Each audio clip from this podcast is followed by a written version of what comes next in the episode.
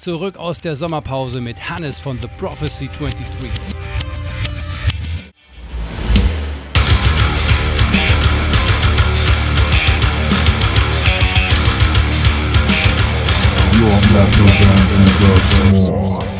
Und wir haben uns damals gesagt, oder das hat uns ein, ein, ein Produzent damals gesagt, der hat, der hat uns gesagt, hat mal auf Songs zu schreiben.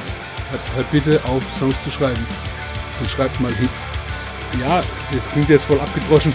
Der gleiche Produzent hat auch zu uns gesagt, Jungs, wir lassen mal mit üben. Also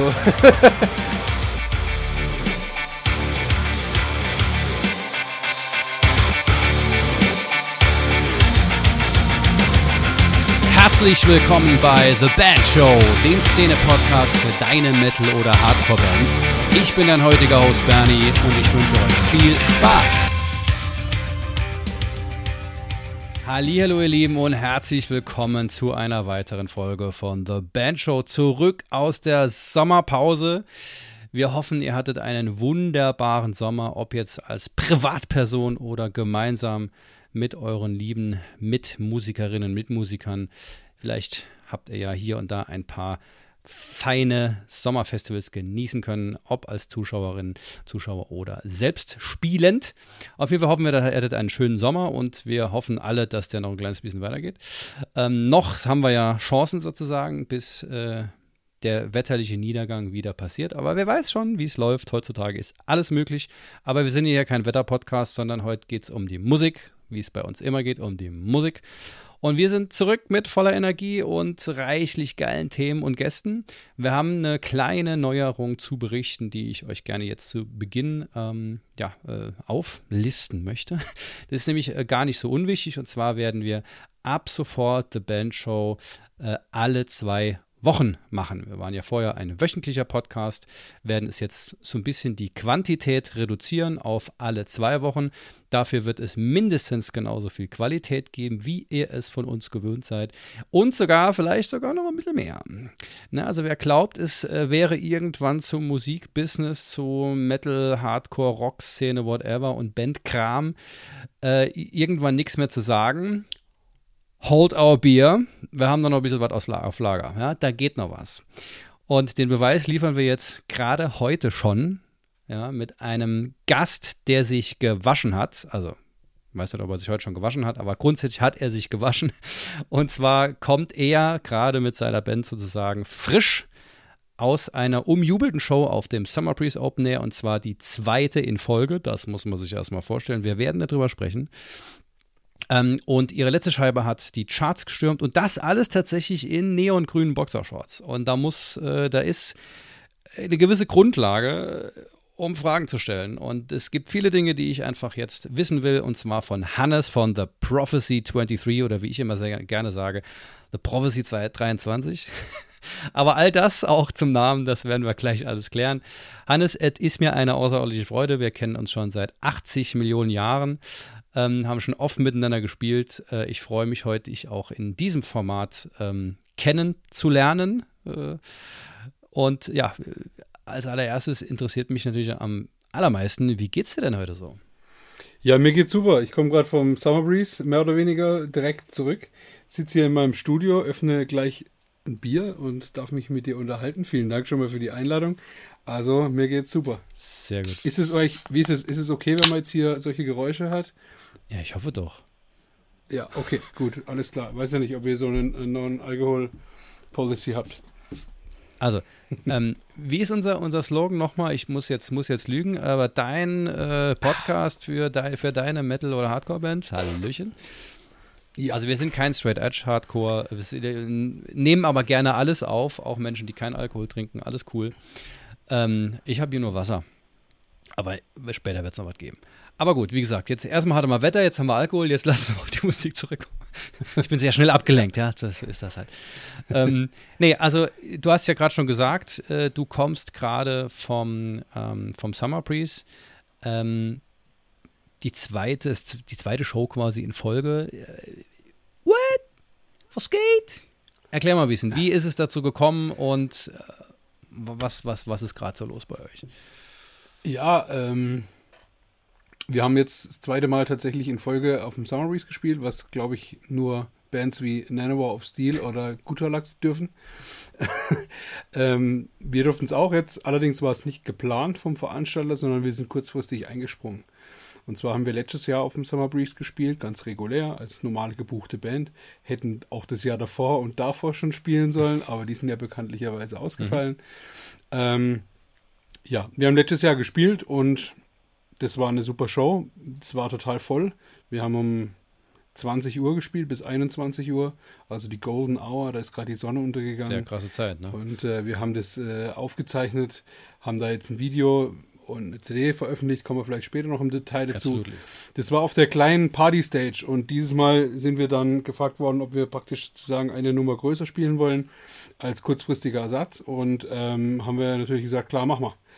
Ähm, war so, dass ich so 24 Stunden vorm Auftritt ungefähr den Anruf gekriegt habe. Ach ja.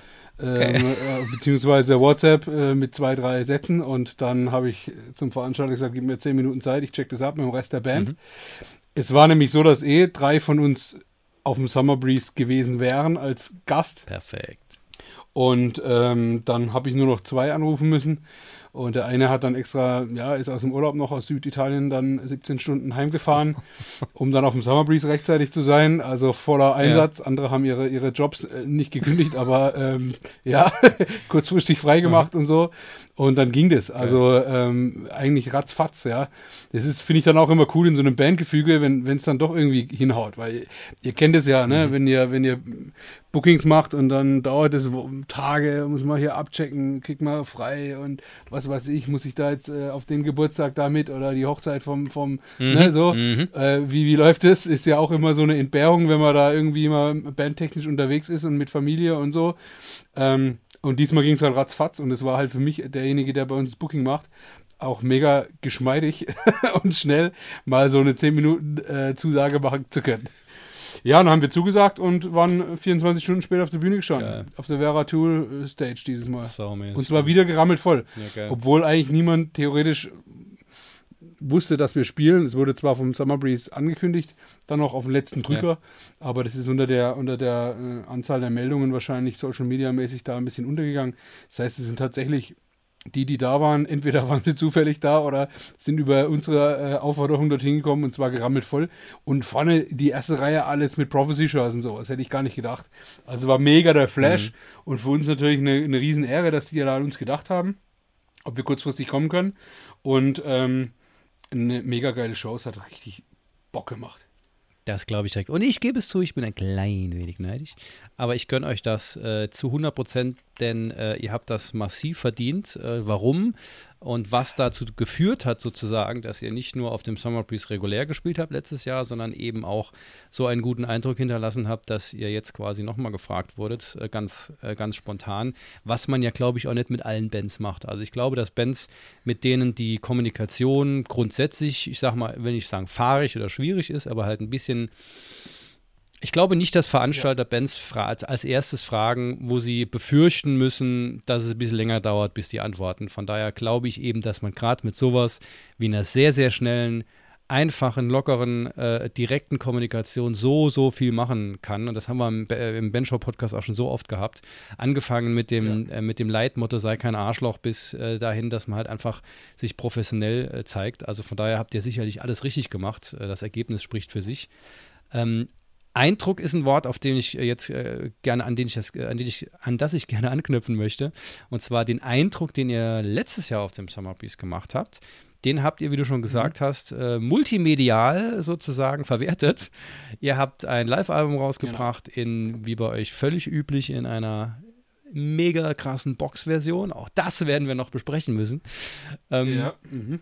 Jetzt würde mich natürlich interessieren. Ähm, wir hatten äh, mit Godslave ab und zu auch schon mal solche Gelegenheiten, wo wir sagen, ach guck mal, da wird zum Beispiel irgendwie, kommt zum ersten Mal Tankert in die Garage in Saarbrücken, ähm, die waren noch nie in Saarbrücken, das heißt, das wird auf jeden Fall voll. Bedeutet für uns, wir müssen da auf jeden Fall mitfilmen und so weiter und so fort. Von diesem Material, das ist ewig Jahre her, zehren wir heute noch von, ja. Und ja. Ähm, von daher gehe ich einfach mal davon aus, dass ihr gesagt habt, okay, wir spielen auf dem Summer Breeze, das wird eine mega krasse Show. Alles, was irgendwie auch nur denkbar ist, wird definitiv umgesetzt. Sehe ich das richtig? Wie habt ihr das geplant? Wie ist das gelaufen? Was sind so die Details, die ihr euch da überlegt habt? Ja, also wir haben ja die letzten Jahre immer wieder Live-Aufnahmen gemacht, äh, auch mit Video. Und wir haben das Glück, dass bei uns ein paar in der Band selber auch da sehr am Start sind, was Video aufzeichnen, aber auch Schnitt betrifft. Also gerade für unser letztes Album, da hatten wir, glaube ich, vier, fünf Videoclips gemacht, also Mu Musikvideoclips. Da, da hat ein Teil hat, hat äh, Phil Butcher, unser Gitarrist, geschnitten und ein Teil habe ich geschnitten.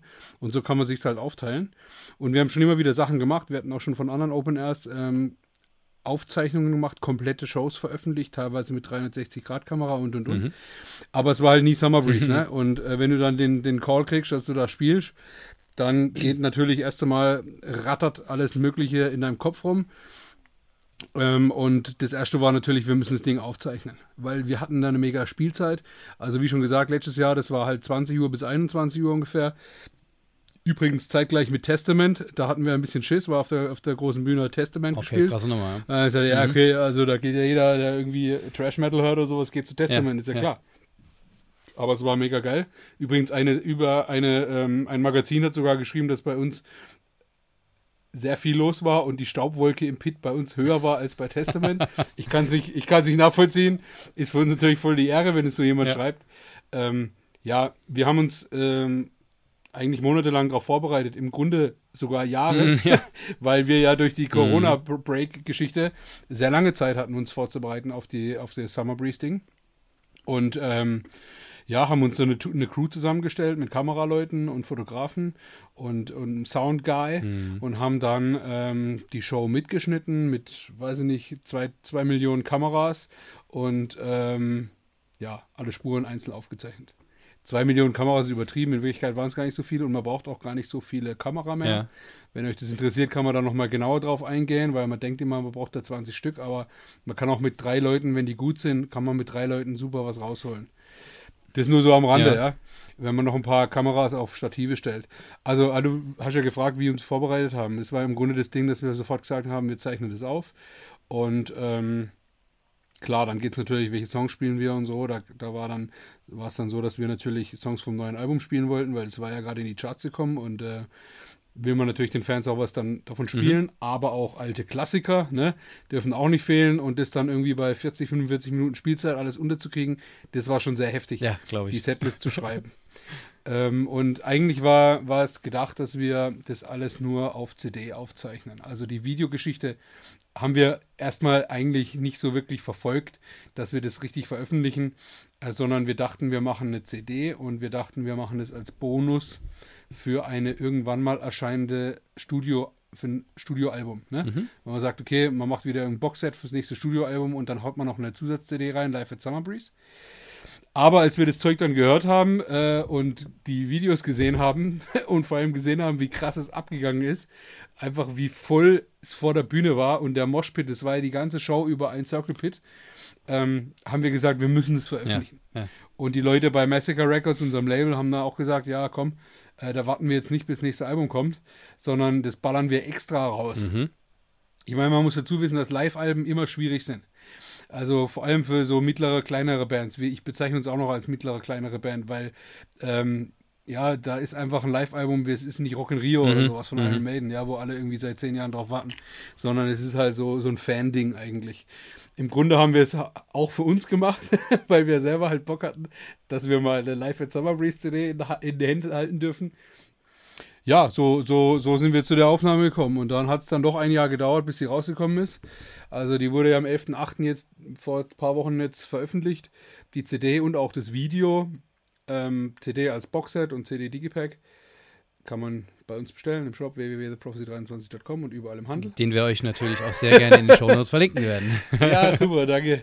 Ähm, ja, warum hat es so lange gedauert? Weil wir einfach ähm, eine Weile gebraucht haben, das zu schneiden. Ich sag's, wie es ist. Ne? Ah, ja. Ich meine, das habt ihr hier auch schon oft genug diskutiert. Wie viel Zeit hat man, auch mit Arbeit und Familie und hin und her.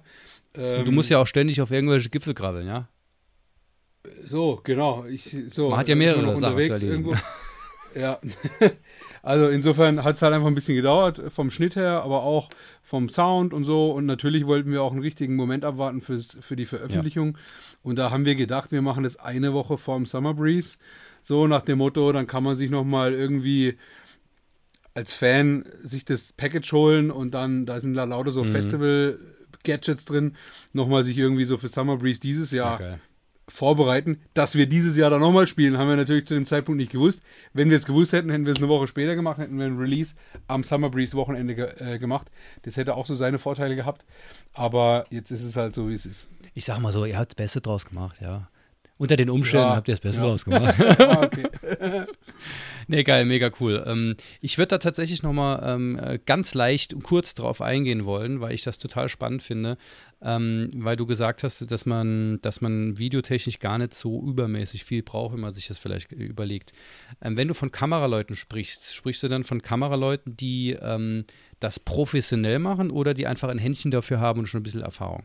Und wie viel gibt, ihr habt, ihr habt ja auch Kameras gehabt, die auf der Bühne quasi rumlaufen, aber du hast auch davon gesprochen, dass ihr einfach Kameras aufgestellt habt. Also wie war da so das Verhältnis und wie, wie habt ihr das realisiert? Ja. Wir hatten einen Profi dabei, der das hauptberuflich Mhm. macht. Der hat auch die Profikamera geführt auf der Bühne. Mit dem haben wir auch schon mal bei anderen Videos zusammengearbeitet. Der kennt unsere, ja, Eure Moves? unsere ne? Show, ne? Mal unsere Moves. man darf ja auch nicht, ne? Muss man mal gucken, dass man nicht so arg im Weg umsteht. Trotzdem will man ja auch Bilder von vorne. Also das ist immer so der Punkt, wo, wo läuft dann der Kameramann. Da hatten wir den Profi, der war auf der Bühne. Der hat sogar gleichzeitig im Handy und mit, mit seiner Kamera gefilmt. Dass man auch hinterher gleich, der hat nachts noch ein, noch ein Reel zusammengeschnitten auf dem Handy, was wir rausgeballert haben.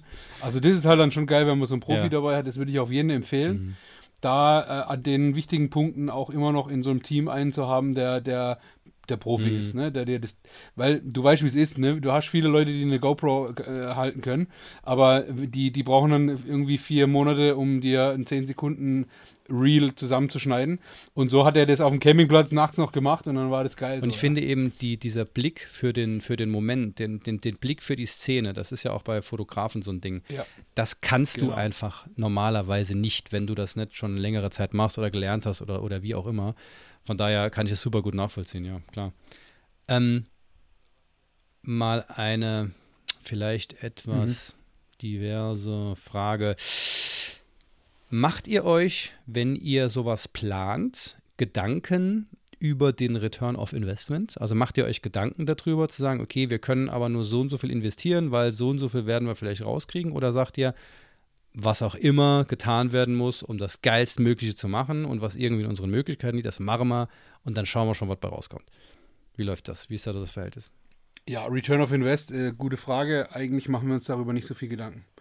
Und ich glaube, wenn du von einem Festival wie Summer Breeze oder Wacken oder sowas gefragt wird, ob du da spielst und du hast eine geile Spielzeit, gibt es da nicht zu, zu überlegen. Also man darf auch nicht Sowieso, immer alles ja, ja. zerdenken. Letztendlich muss man es dann mal probieren. Es hätte auch sein können, dass es in die Hose geht, dass irgendwie die Aufnahmen nicht funktionieren oder dass wir keine Ahnung, die, einfach keine Sau vor der Bühne ist und man dann sagt, um Gottes Willen, sowas kann man nicht veröffentlichen. Ja, kann auch sein. Ähm, Aber man muss es halt einfach probieren. Und da ist auch wieder der Punkt, jahrelanges Üben. Wir, wir haben schon tausend andere Videos gemacht, die scheiße waren. Also Live-Dinger und haben daraus gelernt und, und diese Erfahrung hat uns dann auch dazu gebracht, dann, an, ich sag mal, wenn es drauf ankommt, dann auch Leute zu haben, mit denen man zusammenarbeiten kann, zu wissen, auf was es ankommt, wo die Kameras gut platziert sind, ne, wie man sich hinstellt und sowas. Und vom Licht her, das ist auch ein Punkt, die meisten Bands stellen sich zu weit nach vorne, die stehen dann gar nicht mehr im Scheinwerferlicht und dann hast du zu wenig, Mhm. zu wenig, dann hast du zu wenig Licht, dann ist es zu dunkel, Mhm. wird das Bild grisselig, sage ich jetzt mal so als, als in, in Laiensprache. ähm, und so Sachen musst du dir halt vorher überlegen. Ne? Und wie du die Kameras Ja. aufbaust. Und jetzt nochmal zu deiner Frage von vorhin, du hast ja gefragt, wen wir oder wie viele wir hatten. Wir hatten, wie gesagt, diesen einen äh, äh, Profi mit seiner professionellen Kamera. Dann hatten wir drei oder vier GoPros selber befestigt, also am Schlagzeug. Ne? Da hatten wir, glaube ich, diese, diese 360 Grad GoPro, wo man dann hinterher noch praktisch die, die, die, die Kamerafahrten so nach, nachprogrammieren kann, Mhm. die halt 360 Grad aufzeichnen. Und noch drei, vier normale GoPros an den, an den Traversen und sowas und hier und da. Und dann hatten wir einen, der, im, der war die ganze Zeit im Bühnengraben. Der hat einen Gimbal gehabt mit, einem, mit einer GoPro. Das ist auch sehr Okay. geil geworden. Guckt euch mal die Videos an. Jetzt gerade zum Beispiel I Wish I Could Skate. Das war der letzte Song. Da läuft er im Grunde immer nur hin und her, ja. Und filmt auf die, aufs Publikum. Und dadurch, dass er so hin und her läuft, das sieht so aus, wie eine Kam äh, Kameraschiene, also so ein Dolly hätten, ne? Wie auf den ganz großen Bühnen. Ist es aber gar nicht. Das ist einfach nur eine GoPro mit einem guten Gimbal. Da muss man wirklich einen guten nehmen. Ähm, und äh, dann hatten wir noch einen im Publikum Und das war's. Ah, okay. Also, äh, wenn ich Clever. jetzt gerade, Mhm. äh, hoffentlich habe ich jetzt niemand vergessen, aber ich glaube, wir hatten tatsächlich nur drei bewegliche Kameras dabei, ja. Genau, die restlichen Krass. waren alle fest. Und äh, Mhm. am FOH war noch einer, ja. Ich meine, das sind ja alles Dinge, die, die realisierbar sind. Ne? Also Ja. äh, äh, diese, diese, diese GoPros kann man sich im Laufe der Zeit kaufen. Es gibt auch äh, Dinge, äh, quasi in Anführungsstrichen GoPros, die irgendwie möglich sind, dass man da mal ein bisschen Erfahrung sammelt, das ein bisschen weniger kostet. Ein Gimbal ist, äh, ist möglich, ja, all, all diese Dinge kann man ja machen. Ähm, von daher cool, dass, dass, dass du das nochmal so dargelegt hast äh, und eben auch ähm, deutlich gemacht hast, dass das alles schon geht. Ne? Ja. Vor allem ist, ist es ja, ich meine, es ist ja immer ein Weg, ein Weg dahin zu einer solchen Live-Aufzeichnung, die ihr jetzt gemacht habt. Äh, das waren jetzt 21 Jahre Erfahrung sammeln, ne, bis es zu diesem Punkt gekommen ist.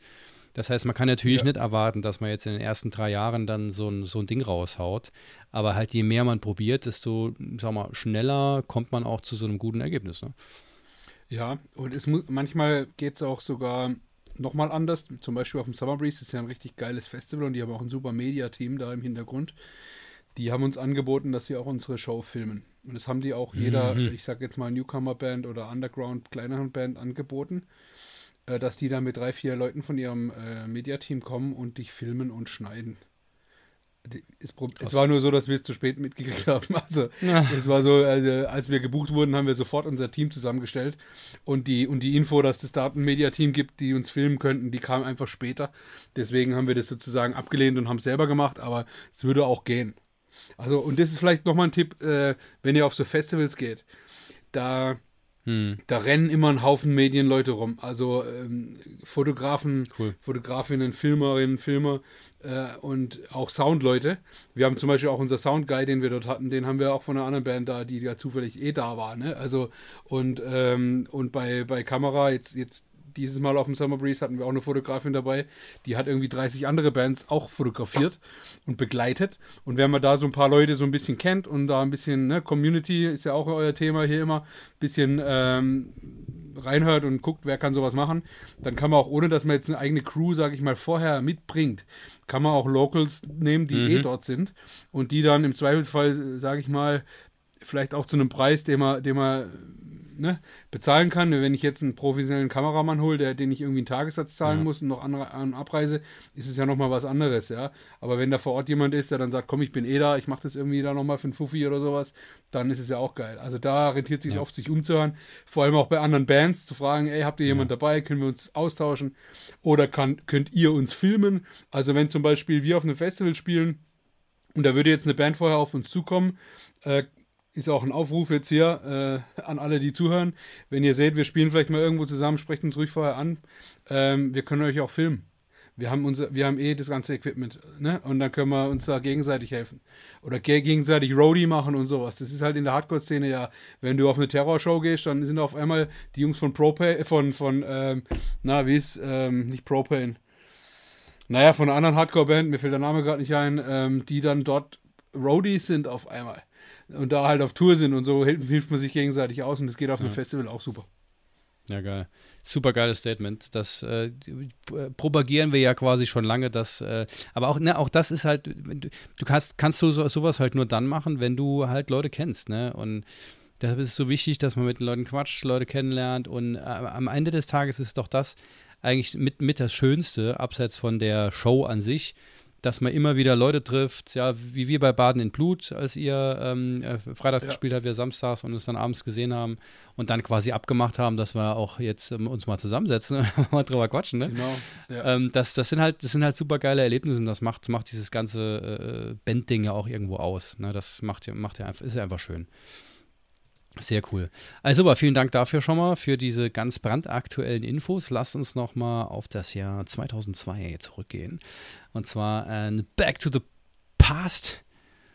Ähm, wie, also was mich halt total interessiert, wie, meine, wir werden nicht über alles sprechen können, ja, und vielleicht ist auch nicht alles, nicht jeder Schritt äh, wirklich spannend, aber innerhalb von 21 Jahren seit der Gründung seid ihr ja zu dieser Green Beam Lasermaschine ge äh, geworden, ja, wie ihr euch, glaube ich, ich weiß nicht, ob ich das richtig gesagt habe. Ähm, seit, seid ihr ja quasi, habt ihr euch ja entwickelt, ein klein wenig sozusagen.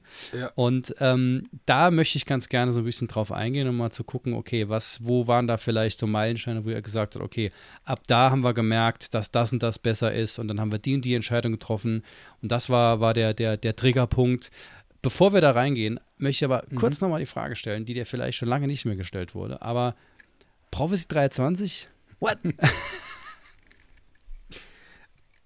Also, du willst wissen, was die 23 bedeutet, oder? Ja, bitte. Hab ich jetzt richtig verstanden, okay. Ja, ist tatsächlich die häufigst gestellte Frage in Interviews seit 20 Jahren. Mhm. Äh, am Anfang haben wir uns immer einen Spaß draus gemacht und haben jedes Mal was anderes erzählt. Schön.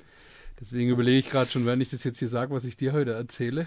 Es reicht, es reicht eine coole Antwort. Es muss die Wahrheit sein. Ne? Es ist alles Entertainment hier. Also es war so, wir sind eines Nachts zusammengesessen und haben die Band gegründet. Und, eine kalte ähm, Winternacht. In einer kalten Winternacht. Übrigens, The Prophecy haben wir nach einem Song von Iron Maiden ge genannt. Da gibt es auf der Seventh Son of the Seventh Son gibt es einen Song, der heißt The Prophecy. Mhm. Den Song haben wir gehört in Dauerschleife auf Platte. Natürlich. Als wir in unserem. Äh, es gab ja früher, hat man ja nichts anderes. Wir hatten nichts anderes so. Und äh, dann ähm, haben wir tatsächlich gegoogelt, das gab es da schon, wie viel Prophecy, also gibt es überhaupt die Band schon? Mhm. Und dann haben wir beim Googlen festgestellt, es gibt schon ein paar Bands, die The Prophecy heißen. Mhm. Und dann haben wir die aufgezählt äh, und es waren 22.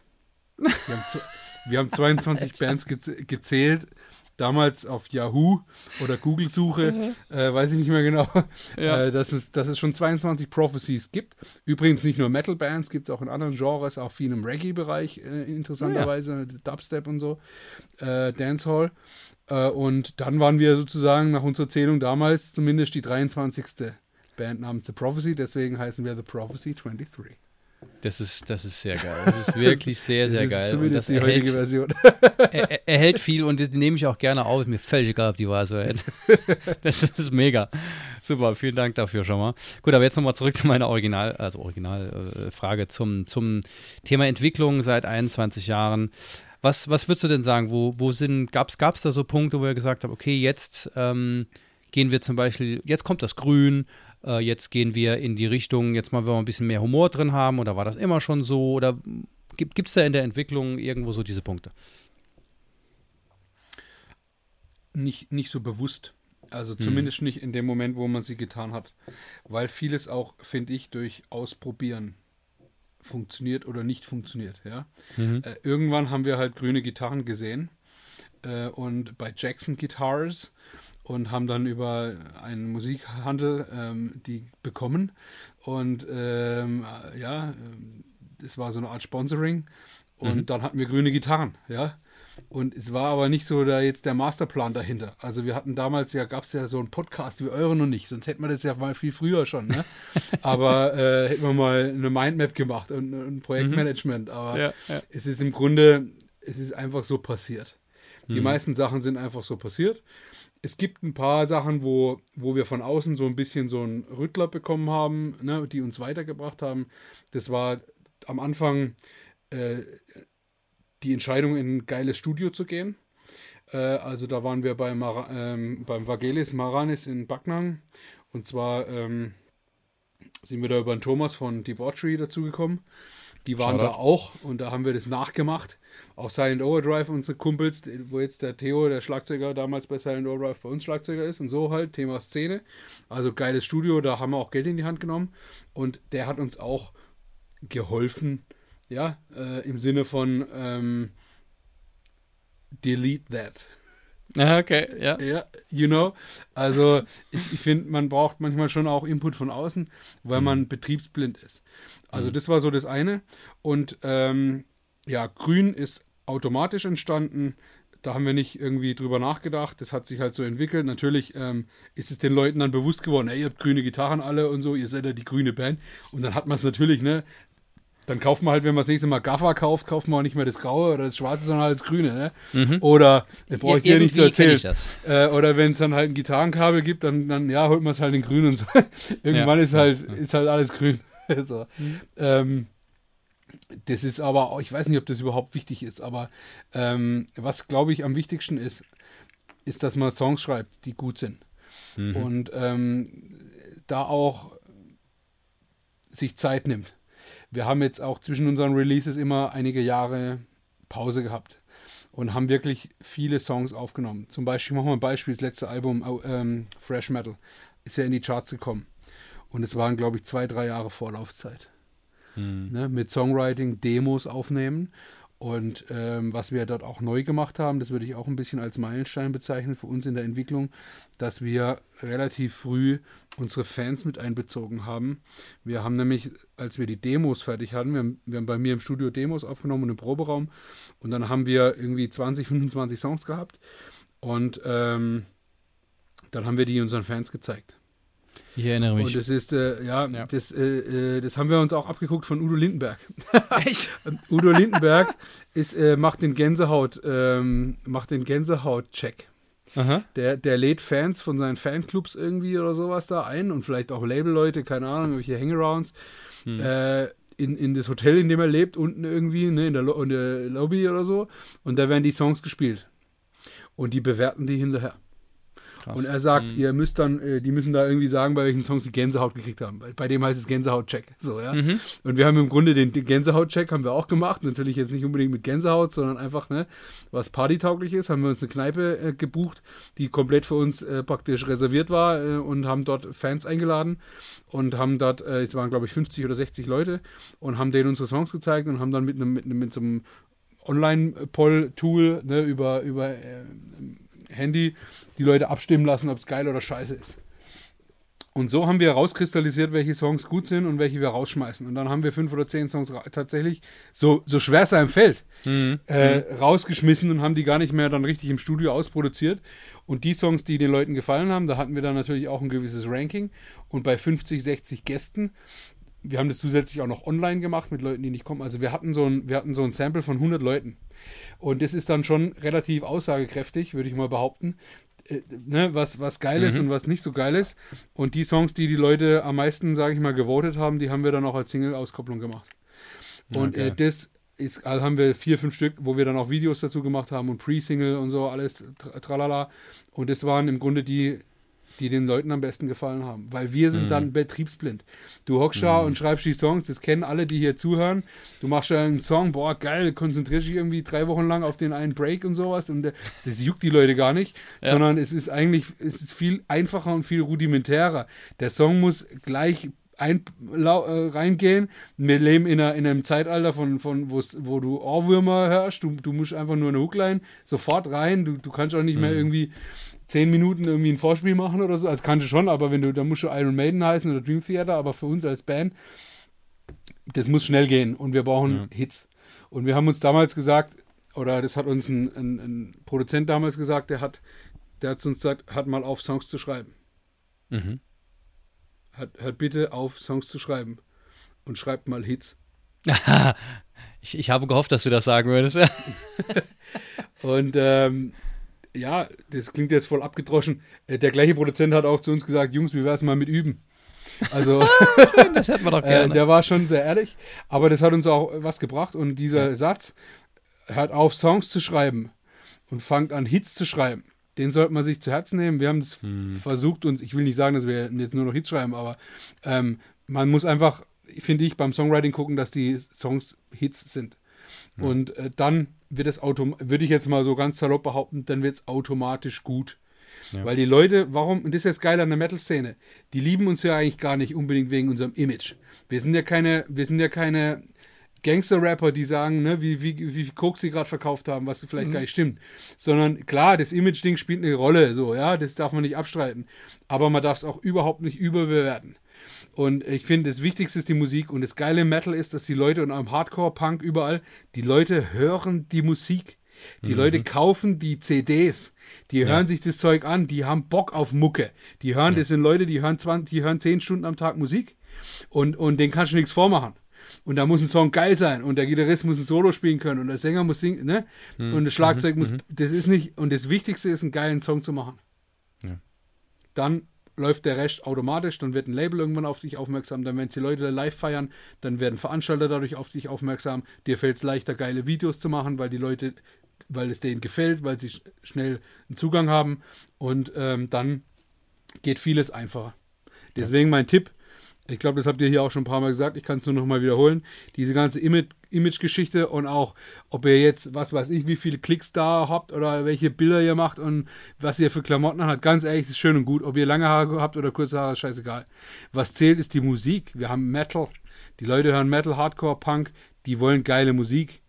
Ja. Deswegen würde ich vorschlagen, konzentriert man sich erst einmal auf die Musik. Und wenn man geile Hits hat, dann kann man immer noch jetzt sich überlegen, ob man jetzt grüne Gitarren kauft oder, oder rosane. Ja. Sehr gut. Beides Sehr ist aber schon belegt. Ja. Also sucht euch eine andere Farbe aus. Danke. Wohl wahr, ja. Ähm, es, es, gibt gegebenenfalls noch ein paar Farben des Regenbogens, mit, mit denen man es ausprobieren könnte. Ähm, ja, vielen Dank für das Statement. Kann ich natürlich zu 100% unterschreiben. Ähm, das ist ja das, was wir immer wieder sagen. Ähm, also ich, insbesondere ich, ich bin ja, bin ja so der Mindset-Typ, ja. Das Erfolgsmindset. Das ist was mhm. ganz anderes. Aber äh, Mindset meine ich eben, ich glaube und bin sehr überzeugt davon, das spricht aus der Erfahrung, ähm, die, ich, die ich selbst gemacht habe und die ich in dem Gespräch mit ganz vielen Bands auch schon ähm, ja quasi als Fazit ziehen kann. Wenn du mit dem Mindset reingehst, dass du ein Ziel erreichen möchtest, Best Case hat man sich das vorher vernünftig überlegt und so weiter und so fort, ähm, dass man auch weiß, was man, was man machen will und dann schon mit dem Mindset rangehst und sagst, ja, wir wollen richtig geile Musik machen und wir wollen Hits schreiben, eben keine Songs, sondern Hits schreiben, dann ja. ist das genau, eigentlich schon genau die richtige Einstellung, die dann die Grundlage dafür liefert, dass alles andere eben auch gut wird. Weil es wird ja kein, keiner so unfassbar selten dämlich sein oder so verrückt und verquer zu sagen, ey, wir schreiben total geile Songs, das ist unser Fokus, Hits schreiben. Und dann wird alles andere sagen, ja, aber es ist eigentlich egal, ob wir die spielen können, es ist egal, was für Shirts wir machen, es ist eigentlich egal, was wir spielen, wie wir da live auftreten.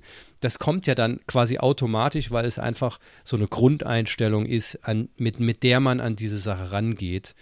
Und ähm, wo man die ansetzt, ähm, finde ich, ist noch gar nicht der wirklich entscheidende Faktor, solange man versteht, dass es, wie du schon gesagt hast, dass es eben ohne gute Musik ohne, ohne gute Musik, ohne gute Musik am Ende des Tages so oder so nichts bei rauskommt. Weil das ist immer ja. das, wenn die Musik kacke ist, kann alles andere ganz toll, super geil, großartig sein.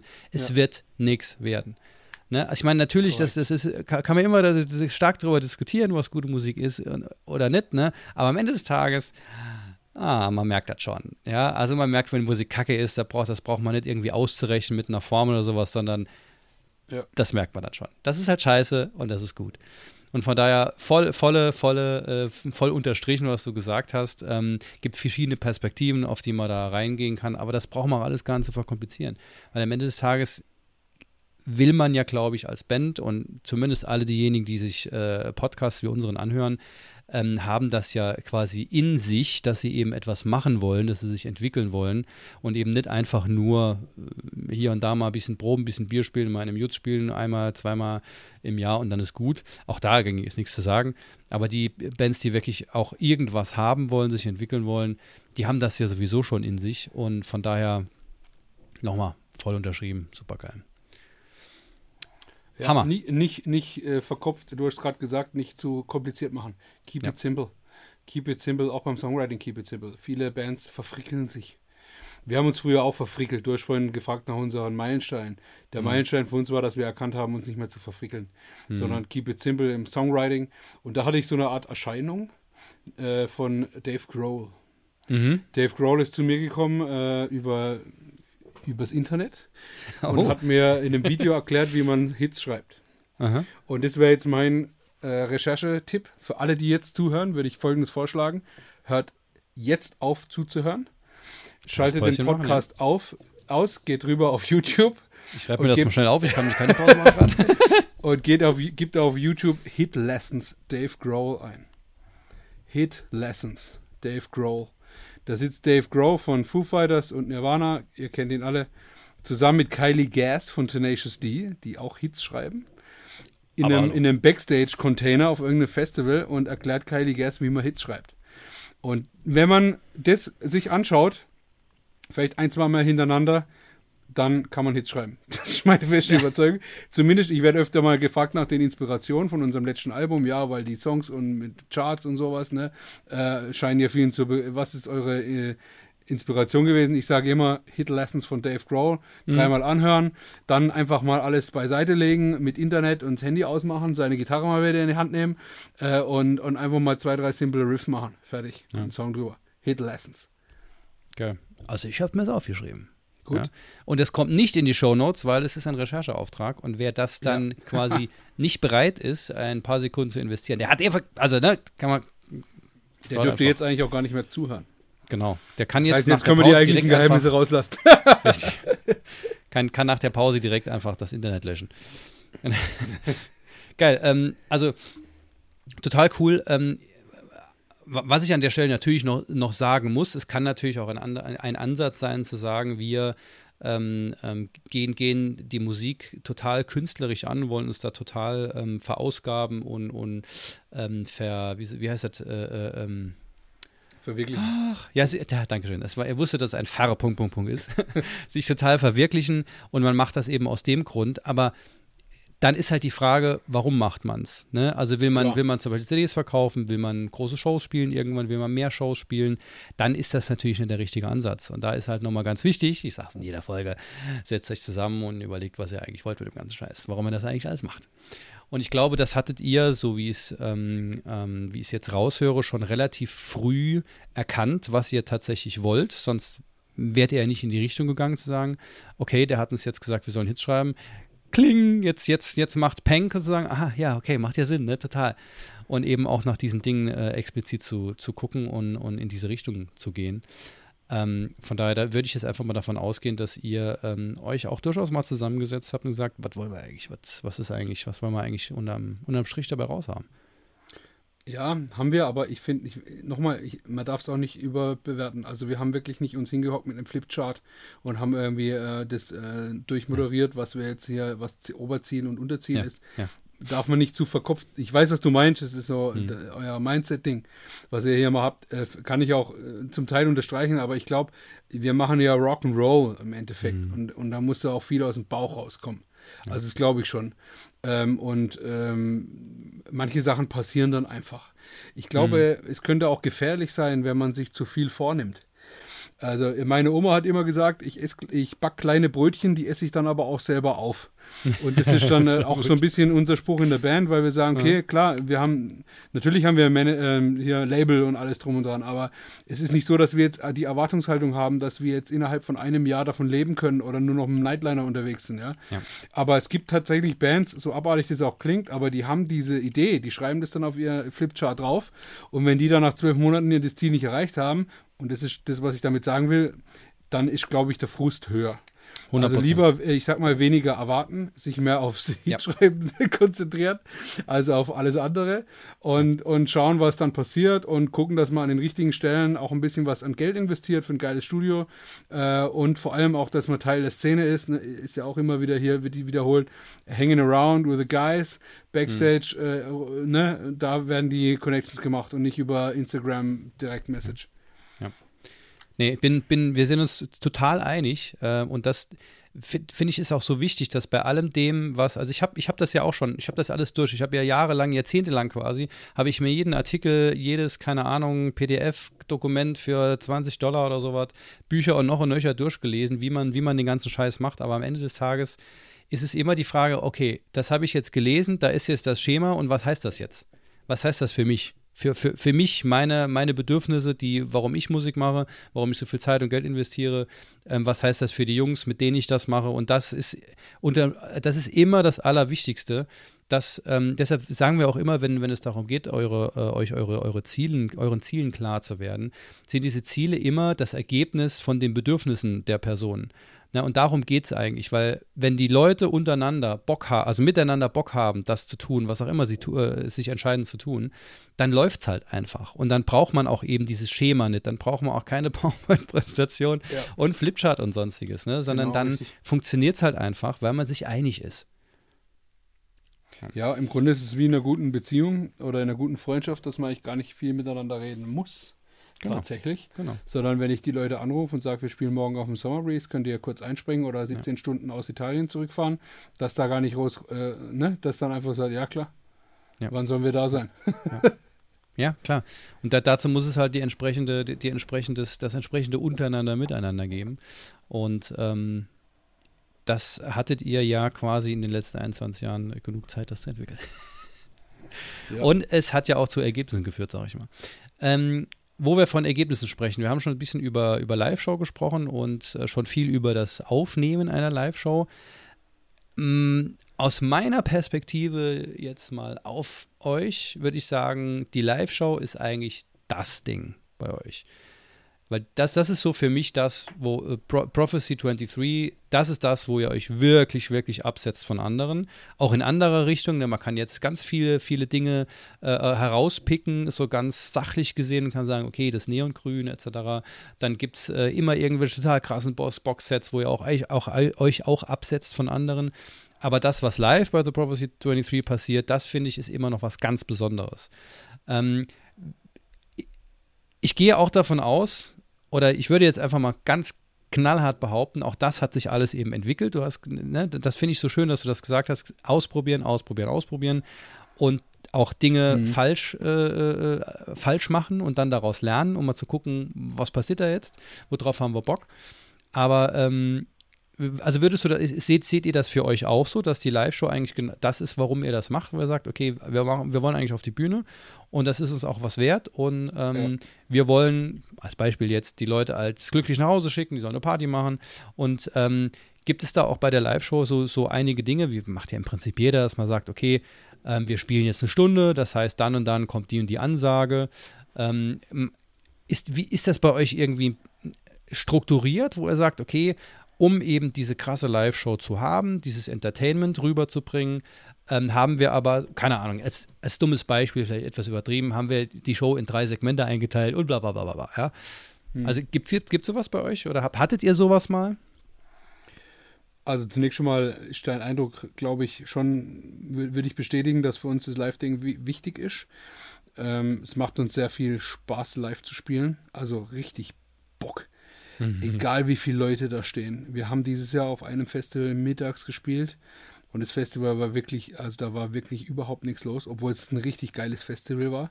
Mhm. Und da waren, da waren also wirklich, da waren 20 Leute vor der Bühne.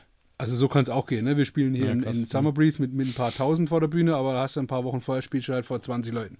Mhm. Und ich habe neulich, ich habe neulich mal das Jahr reflektiert bis jetzt und ich muss sagen, dieses, dieser Gig vor 20 Leuten hat mir so Bock gemacht. Ich weiß nicht, und wenn ich die, wir nehmen ja jedes, wir nehmen übrigens jede Show von uns auf, auf Video.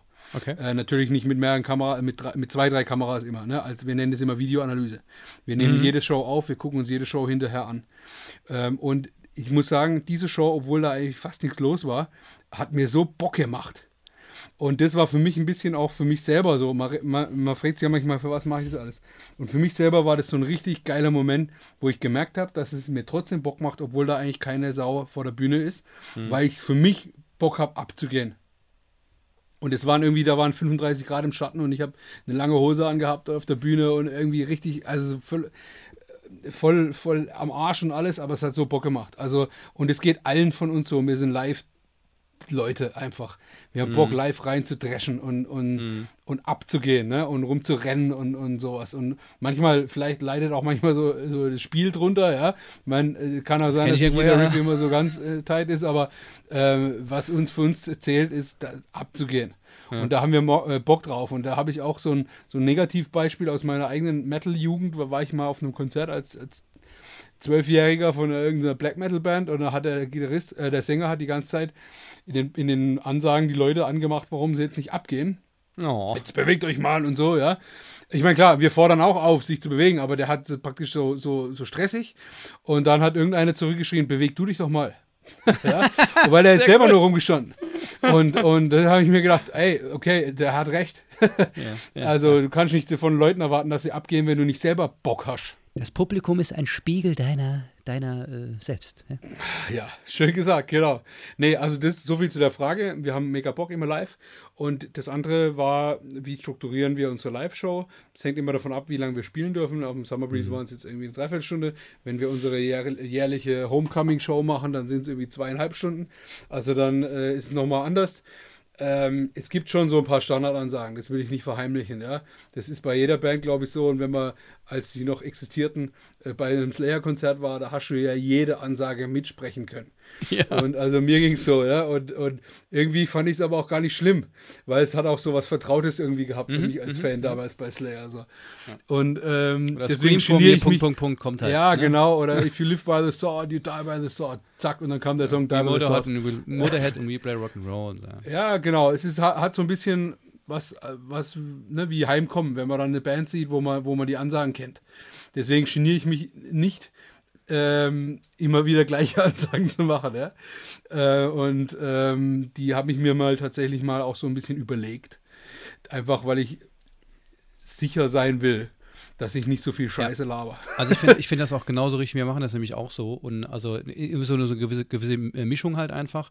Aber ich meine, das ist es, das ist ja auch das Ding. Man, man will ja auch ähm, nicht nur selbst Spaß haben, sondern man will eben alles dafür tun, dass die Leute da vorne Spaß haben. Und dazu gehört es eben auch, dass man gewisse Songs auswählt, wo man sagt, okay, der, das ist vielleicht nicht unser Lieblingssong, aber den wollen die Leute hören, der funktioniert live, den spielen wir, weil es darum geht, dass die Leute Spaß haben. Genauso sorgt man eben auch mit ähm, Ansagen, die man sich vorher überlegt, dafür, da, da, da, ähm, dafür, dass die Leute eben Spaß haben, weil man halt ein gewisses Timing auch irgendwo mal lernt und sagt, okay, dann muss das, muss halt dann und dann kommen und dann sage ich das so und so. Also ich finde das, bin da voll bei dir, 100 Prozent. Also ich finde tatsächlich, muss ich sagen, aber Ansagen zu machen, finde ich total eigentlich schwierig. Also das fällt mir nicht so leicht, wie jetzt abzugehen bei einem Song. Da habe ich wirklich jetzt, ich sage mal so 20 Jahre gebraucht. Wir haben ja über 300 Shows schon gespielt, aber trotzdem gibt es manchmal Situationen, wo, wo man sich irgendwie, ne, ich mache mal ein Beispiel. Wir haben, äh, wenn wir noch zwei Minuten Zeit haben, ich weiß nicht, wie, wie die Zeit so ist. Also ja. wir haben neulich, wir haben neulich im, im Siebener Club in Mannheim gespielt. Das ist eigentlich unser Hometown. Hm. Jetzt waren wir dort aber Support für Sacred Reich. Und wir haben im Siebener Club haben wir selber schon als Headliner gespielt und jetzt dieses Mal waren wir aber Support für Sacred Reich, weil wir Bock hatten, mit Sacred Reich zu spielen. Verständlicherweise. Ne? Kindheitstraum. Okay, du spielst als Sacred Reich Support. Und da haben wir gedacht, ja, da kommen bestimmt auch viele Prophecy-Fans waren auch da, aber es waren auch sehr viele, die uns nicht kannten, weil das war die einzige Sacred Reich Clubshow in Deutschland dieses Jahr irgendwie neben den ganzen Festivals und da war da war von von ich sag mal von von Bremen bis bis Saarbrücken waren da waren da Leute da mhm. und ähm, ja ihr wart nicht da, aber äh, mit irgendjemand habe ich gesprochen aus Saarbrücken und ähm, die kannten uns nicht. Na, und, dann, und, wenn du dann vor unbekanntem Publikum spielst mhm. und du bringst deine Ansagen, wo du normalerweise weißt, dass die, dass die deine Fans voll drauf abgehen. Zum Beispiel habe ich ab und zu so Ansagen, wo ich einen Satz beginne und die Fans enden zum, from mhm. the basement to the pit. Sage ich immer, we all came from the basement und dann schreien die Leute to the pit. Dann mhm. sage ich nochmal, from the basement to Das funktioniert immer. Ja. Aber in Mannheim, da mit Segel Reich, da war es interessant, weil da hat es nicht so richtig funktioniert. Aha. Und es hat mich ein bisschen perplex gemacht. Und sage ich ganz ehrlich, äh, man ist ja auch nicht so ganz abgebrüht. Das habe ich irgendwie anders er erwartet und äh, dann, dann war ich unsicher in meinen Ansagen ja. bei den folgenden Songs, weil ich nicht wusste, was mache ich jetzt. So die, die ganzen Insider-Sachen kannst du dann ja. nicht bringen. Ne?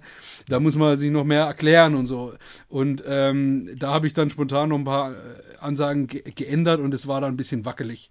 Und deswegen hilft mir das, wenn ich mir vorher tatsächlich Standard-Ansagen äh, überlege, die dann auch immer gleich sind, die ich auswendig äh, machen kann, weil es einem auch ein bisschen eine Sicherheit gibt, dass man keinen Scheiß labert. Absolut. Also kann, kann ich auch tatsächlich nur, nur äh, allen empfehlen, die insbesondere noch nicht so viel Erfahrung haben, das darf und kann man ruhig machen. Ja, man kann sich ruhig mal überlegen, wie, die so, wie so eine Show innerhalb von einer halben Stunde, 45 Minuten oder wie auch immer man da zur Verfügung hat, auch laufen soll. Ja, und dann kommt man ja von dort aus auch irgendwann in einen, in einen Flow, wo man sagt, ah ja, gut, da kommt, bei dem Song kommt immer die Ansage, brauche ich mir vorhin überlegen, mache ich schon tausendmal. Und das haue ich dann halt gegebenenfalls so raus, wie da jemand vorne steht, ein lustiges Shirt anhat und dann gehe ich ja irgendwie drauf ein. Das passiert dann halt einfach so. Und das macht dann, macht es dann nachher nach, natürlich auch aus. Aber das, also da bin ich, bin ich auch nach wie vor wie, wieder mal äh, voll bei dir. Ich würde sogar ähm, noch einen Schritt weiter gehen. Mhm. Ähm, ich würde sogar sagen, man muss sich beim Songwriting schon überlegen, wie die Ansage sein soll. Spannend, ja. Einfach mal als Gedankenanstoß, weil man ja bei einer Ansage versucht, den Song anzukündigen mhm. äh, und äh, irgendwie die Message zu dem Song zu machen. Und das finde ich immer geil bei Bands, die das hinkriegen. Uns selber gelingt es noch nicht so gut, aber es gibt viele geile Bands, da klappt es richtig geil, dass die einen mitnehmen in den Inhalt von dem Song, den du normalerweise ja bei dem Live-Konzert eigentlich nicht verstehst.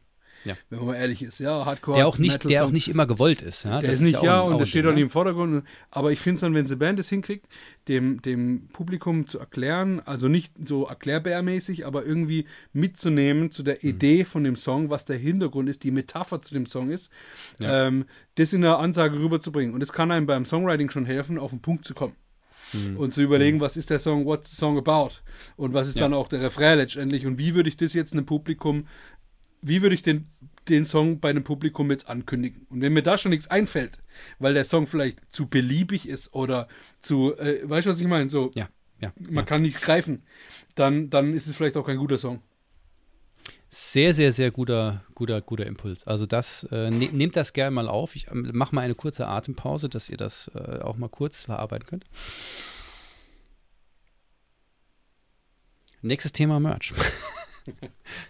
Ähm, Merch. Also auch in Sachen Merch würde ich sagen, oder äh, generell würde, würde hab, nehme ich es eigentlich seit einiger ähm, Zeit so auf. Äh, und da bin ich gespannt, äh, ob du das äh, verifizierst oder falsifizierst, ähm, dass ihr euren Shop so ein Stück weit ins Zentrum eurer Online-Kommunikation legt. Ja.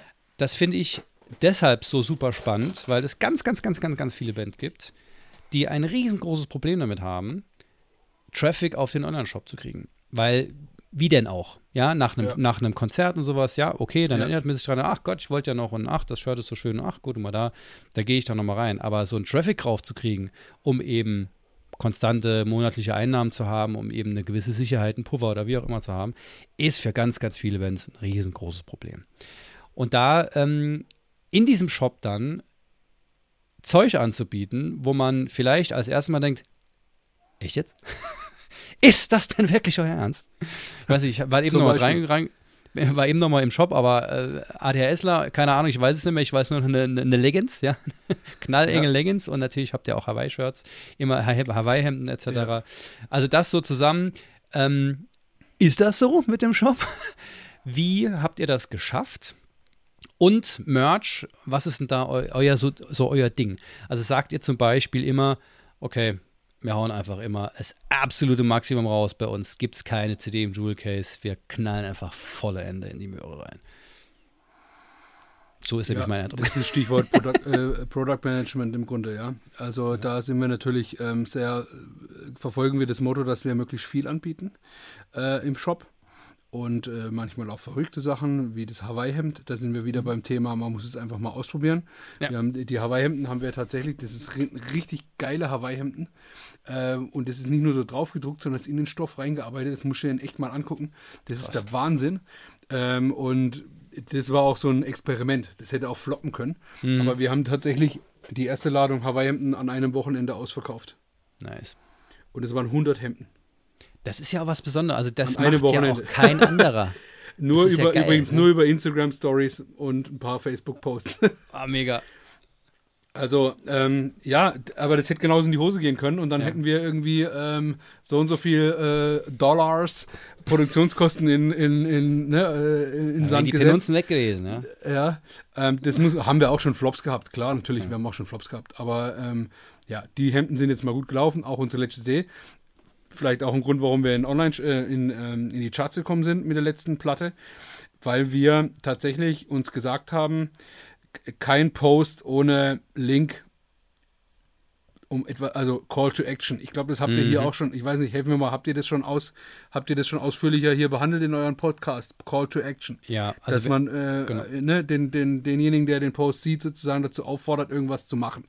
Ja. Und ja, unsere ja, Aufforderung in der, vor allem in der Promo-Phase, wenn wir eine CD veröffentlichen, wir machen das meistens ein Vierteljahr vorher, sobald wir den Vorbestelllink haben von einem Label, ähm, lotsen wir bei jedem Post die Leute mit einem Link auf eine Seite.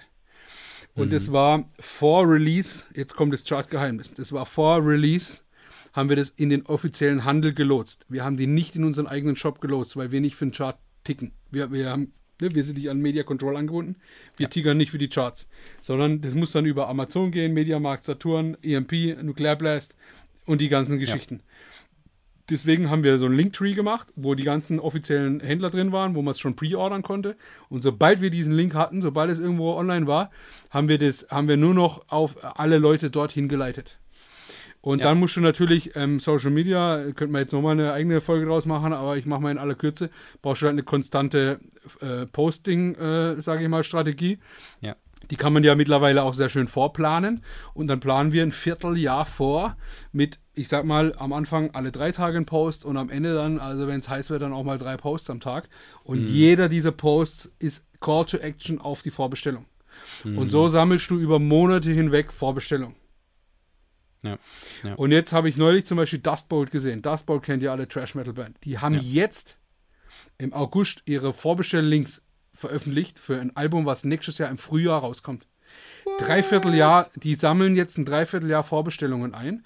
Und bei jedem Post, wo die machen, bei jeder Show, wo die spielen, immer wenn die irgendjemanden begeistern, darum geht es ja. letztendlich, ob es ein Foto ist oder eine Live-Show, immer wenn die irgendjemand davon begeistern, der will mehr, dann geht er vielleicht auf diesen Link und bestellt es vor. Das läuft alles an, das staut sich an. Und am Tag von der Veröffentlichung tickert es dann in die Charts rein und zack, hast du dann 1000 Sachen verkauft. Oder 2000 oder 3000 oder 4000.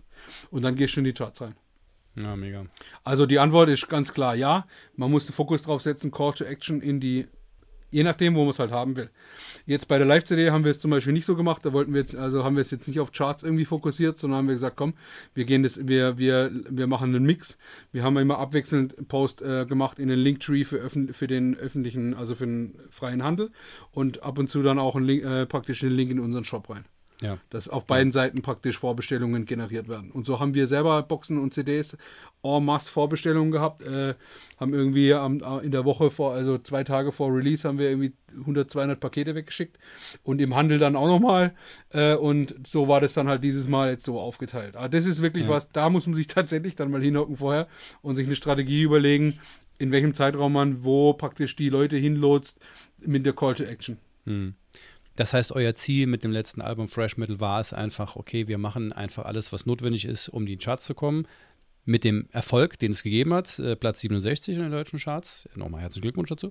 Ähm, aber das ist Danke. genau das Ding, wenn man, wenn man das halt haben will, dann muss man halt auch erstmal das System verstehen, ja, dass man eben angebunden äh, sein muss an das System sozusagen. Und das ist für Bands eigentlich fast unmöglich.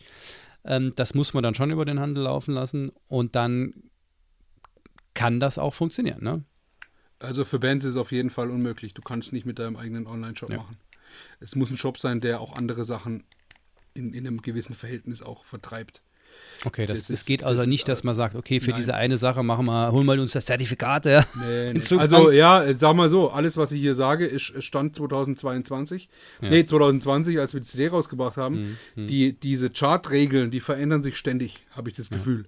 Mhm. Äh, und äh, auch mit Boxsets. Bei Boxsets muss man genau aufpassen. Wenn ihr jetzt die Strategie habt zu sagen, wir möchten irgendwie Zahlen generieren im Handel, im, im Business, wie man so schön sagt. Ne? Mhm. Es, uns ging es eigentlich gar nicht um die Charts, sondern wir wollten einfach im Business zeigen, dass wir also, ne, dass es Leute gibt, die sich für uns interessieren.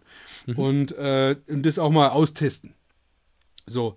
Und ähm, wenn man das macht, ähm, geht das natürlich nur über ein Label, die das auch in einem, in einem Vertrieb drin haben, wo, wo das breit gestreut ist. Wo dann das entsprechend rein tickert. Aber es empfiehlt sich, wenn man das vorhat, mal zu googeln nach Media Control Charts nach den Regeln. Das ist eine mehrseitige PDF-Datei, das ist so eine Art Satzung oder Regelwerk, wo praktisch drinsteht, was da wie mit reinzählt. Weil in den Charts mhm. geht es um Umsatz. Es geht nicht so wie früher in den 80ern um pro, pro verkaufte Scheibe, sondern es geht um Umsatz. Deswegen ist dann, wenn irgendwie Rammstein eine CD-Box rausbringt für 120 Euro äh, mit einer Metallkiste, dann zählt es halt rein mhm. äh, als, äh, als 120 Euro, so nach dem Motto, und nicht als 10 Euro wie eine CD. Ähm, aber das haben die natürlich auch gemerkt und deswegen passen die diese Regeln immer wieder an. Auch weil es im Hip-Hop-Bereich noch viel krasser ist. Ne? Die, die legen dann, ich sage, ich übertreibe jetzt mal, die legen dann eine Rolex-Uhr rein für 10.000 Euro. Und dann, ja, ja, Und, so, und so werden die Chartregeln halt angepasst so ein bisschen, um mhm. sowas ein bisschen auch zu verhindern, denke ich mal, dass es die Intention ist. Und deswegen muss man bei Boxsets muss man gut vorher gucken, was, was ist, sage ich jetzt mal, erlaubt.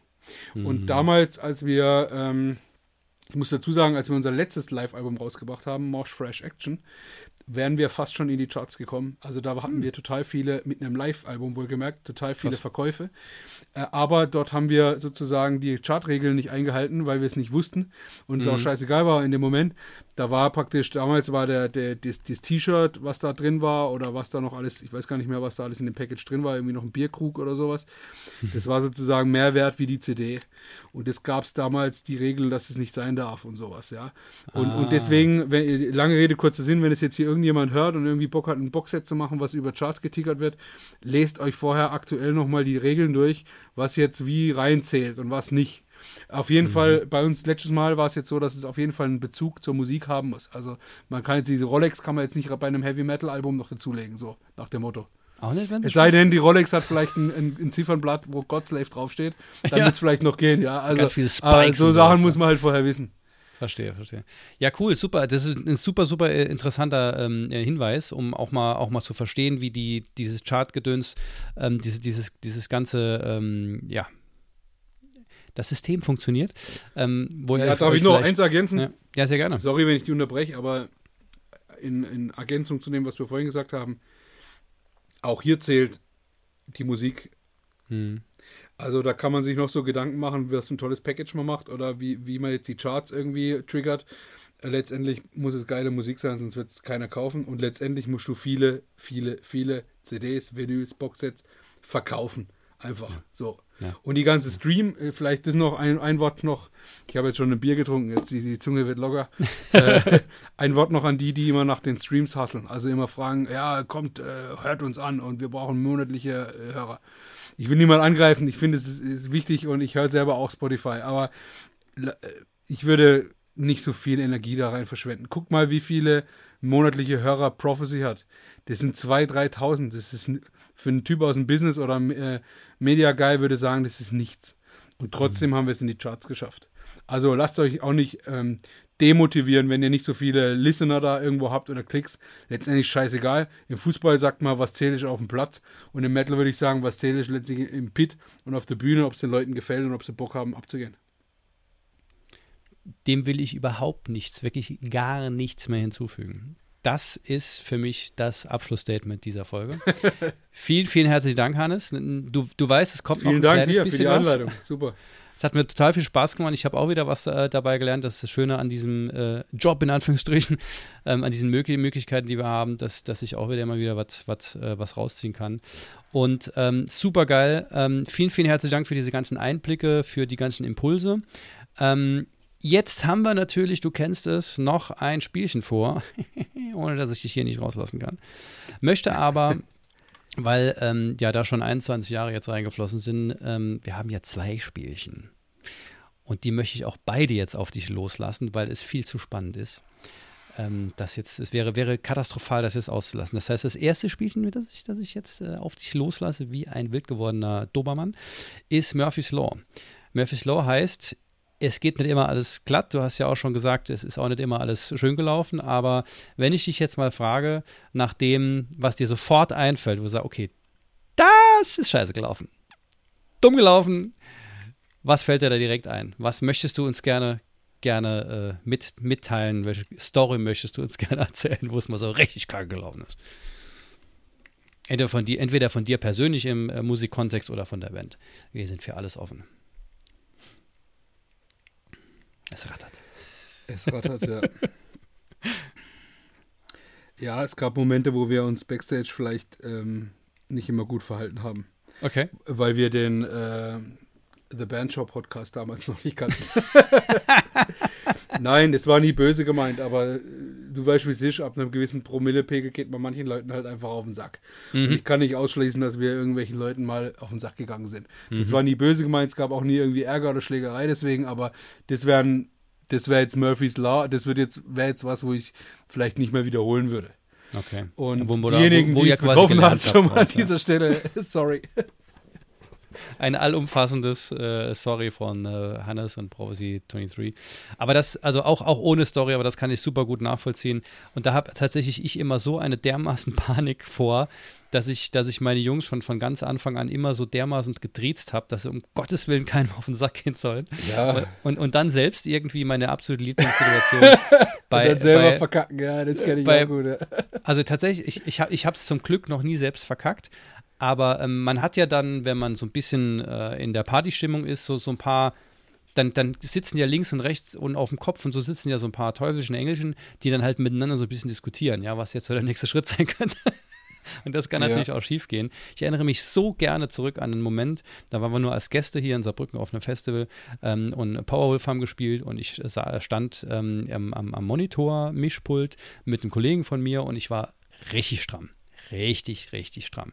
Da hätte richtig böse was passieren können. Ich kenne die ja alle schon ganz lang, alles toll. Aber in dem Moment ist es, glaube ich, das Entscheidende, dass man sich dann trotz alledem immer noch unter Kontrolle hat, weil das könnte Ja. nicht nur Murphys Law, sondern das könnte Murphys End sein. Aber gut, das wollte ich gerade nochmal raushauen, von daher, das kann ich sehr, sehr gut nachvollziehen. Solche Situationen gibt es natürlich immer wieder. Ähm, Sekt oder Zeldas, mein lieber Freund. Okay. Ganz popelig einfache tatsächlich, weil es mich interessiert. Ähm, du kannst die aus Bandsicht beantworten oder aus persönlicher Sicht, wie du auch immer du magst. Du weißt aber, du musst eine Entscheidung treffen. Äh, du darfst aber nachher natürlich erklären, warum. Punkt 1, Tonträger oder Streaming? Tonträger. Ei- Eigentlich schon fast erklärt, ne? Tonträger. Als, als Band würde ich sagen, klar, hast du ja gerade eben gesagt. Als Person? Also was, wo hörst du am meisten Musik? Streaming. Ja. Und ich, ja, ich sag's wie es ist, aber ich bin, seitdem ich einen Spotify-Account habe, einfach auch noch viel süchtiger nach Musik geworden. Und ich höre im Geschäft, ich höre acht bis zehn Stunden Musik, komme heim, höre zwei Stunden Musik. Es ist einfach, sorry, aber es ist einfach geil.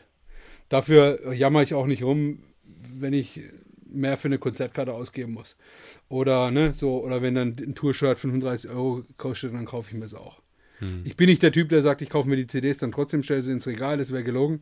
Aber ähm, ich, ich pump trotzdem genug Kohle in die Maschinerie rein. Ähm, auch durch meine ehrenamtliche Tätigkeit als Musiker. Und deswegen Das hast du schön gesagt. sage ich das mal so blöd, nehme ich mir das raus. Sehr gut. Aber ich auch CD, ich, ich liebe Leute, die CDs hören, weil es hat auch eine ganz eigene, äh, eine eigene Besonderheit, weil man sich Zeit nimmt und äh, ja, Ja. bla bla, wisst ihr alle. Der, der Trend geht ja tatsächlich nochmal ganz klar dahin zu sagen, ähm, Vinyl, aber dann auch in der Zeit nichts anderes machen. Was Ja. ich total cool, cool finde. Kann, kann ich nicht, Ja. habe ich nicht, ist nichts für mich, aber kann ich super nachvollziehen, finde ich total Ja. schön. Ja. Okay, äh, Punkt zwei. Ähm, do it yourself oder Profis bezahlen? Do it yourself. Mhm. Ich entscheide mich einfach, weil wir können jetzt auch drei Stunden rumlabern, dass beides wichtig ist, aber das äh, Spiel heißt Sekt oder Zeldas. Und, und ich glaube, dass aus dem Gespräch, das wir geführt haben, auch sehr, sehr viel noch rauskommt, was, äh, was man da quasi dann an diese Entscheidung ransetzen kann. Ja. Geil, und jetzt bin ich total gespannt. Äh, Festival oder Clubshow? Festival. Mhm. Aus welchen Gründen? Ich komme gerade vom Summer Breeze. ja, ja, das kann ich mir gut vorstellen. Ja. ja, klar. Weil die meisten sagen tatsächlich Clubshow, deshalb äh, fand ich das gerade spannend. Ja. Ja, beides jetzt außerhalb der Fragerunde, weil ich möchte mich an die Regeln halten. Aber das sagen auch alle hier, die Frage wurde ja schon mal gestellt. Ähm, äh, ist beides geil, aber ich komme, jetzt es ist halt gerade Sommer, ne? ich bin auch ein Gefühlsmensch und jetzt komme ich vom Summer Breeze, du, du kommst da hin, hast ein geiles Catering, hast eine riesen Backline-Auswahl, hast einen Drumriser, hast irgendwie 50 Minuten Umbaupause und, und hast eine, auf einmal die Ehre, das muss man ja sagen, da arbeiten ja tausende Leute tagelang, da, also damit da Bands spielen und, und, und du darfst da spielen und, und das ist für mich schon diese Ehre, das ist schon geil. In Clubs ist halt oft immer so Tagesgeschäft und ah, welche Band kommt eigentlich heute und ich schließe euch mal auf und jetzt geht er da mal rein und so, ne? Und ich komme dann um 2 Uhr nochmal zum Kassieren so und ähm, beim, beim, beim, beim Festival generell ist immer noch so ein bisschen ein besonderer Touch. Aber ich glaube, den Leuten, die äh, als Zuschauer hinkommen, geht es ähnlich. ja, super, cool. Auch hier sind wir uns einig, Hannes. Ich habe selten, selten war ich mit einem Gast so einig wie mit dir. Mein lieber schön. Freund. Man könnte gerade meinen, wir haben Bands, die die gleiche Farbe sogar verwenden. Es ist verrückt. Wahrscheinlich liegt es auch in der Farbe. Wahrscheinlich liegt wir es sind auch uns, pass auf, jetzt kommt, wir sind uns grün. Ach Gott. Oder es tut fast schon weh. Aber nur fast. Ja. Es ist ein schönes Gefühl. Hannes, vielen, vielen herzlichen Dank für deine Zeit. Ähm, Leute, Danke checkt dir. auf jeden Fall The Prophecy 23 aus. Das werdet ihr nicht bereuen und vor allem, wenn ihr die Chance habt, irgendwann mal äh, ähm, die Band live zu sehen, das solltet ihr auf jeden Fall nicht, ähm, nicht Tun. verpassen. Und ähm, ja, Quatsch mit den Jungs später. Das sind alles ganz, ganz liebe Menschen. Und Ja. die haben auch, haben auch Spaß mit euch ein Bierchen zu trinken und äh, besonders, wenn ihr eins mitbringt.